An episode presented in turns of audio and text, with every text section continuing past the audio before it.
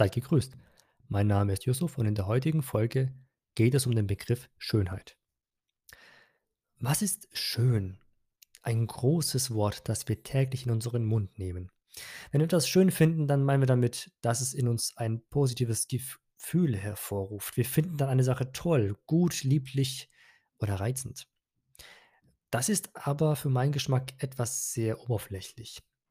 Wenn wir einen Ästhetiktheoretiker fragen würden, würde der sicher eine ganze Büchse der Pandora öffnen. Apropos Pandora, das ist doch eine Schmuckmarke. Nein, das soll jetzt keine Schleichwerbung sein. Im Gegenteil, da habe ich schon für das ein oder andere Geschenk viel Geld liegen lassen. Was mich eigentlich zum Sponsor macht. Aber das bringt mich auf eine andere Idee. Schmuck. Ja, kleine glitzernde Edelmetalle und Edelsteine, das ist irgendwie schön. Aber warum? Ich denke, weil es einen Wert hat. Holz ist zum Beispiel auch schön, aber eben nicht so schön wie Gold, Silber oder ein Saphirstein. Da haben wir doch schon einen Anhaltspunkt. Wir geben einer Sache einen Wert, weil das in uns etwas auslöst. Es löst in uns etwas aus, dass wir es als schön empfinden. Aber das ist auch noch nicht tief genug für mich.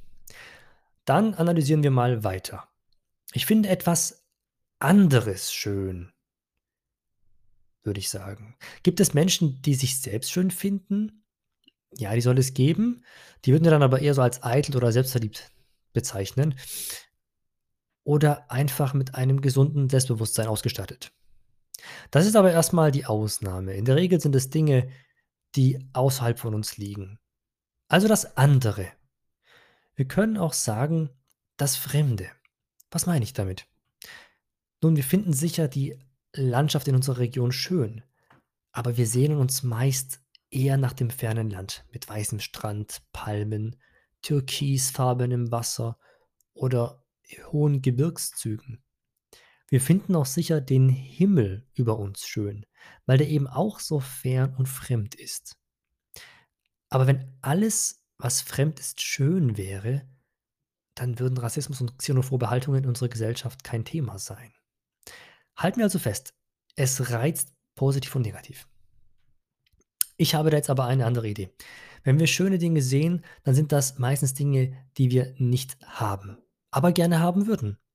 Wir könnten also auch sagen, dass es sich hierbei um unsere Mängel handelt. Ich meine damit das, was uns eben fehlt, was wir aber gerne hätten.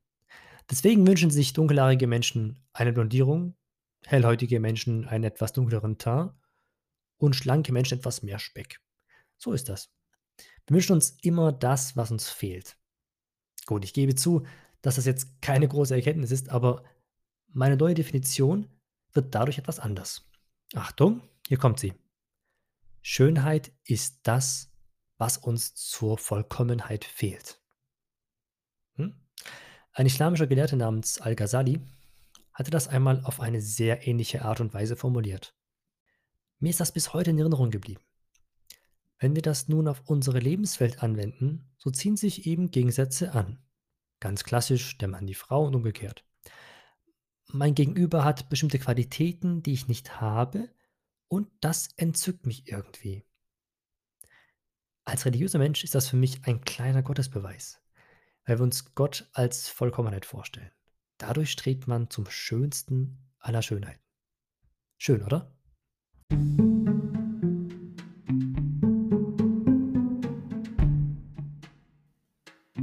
Ich wünsche euch alles Gute. Bis zum nächsten Podcast. Bleibt gesund.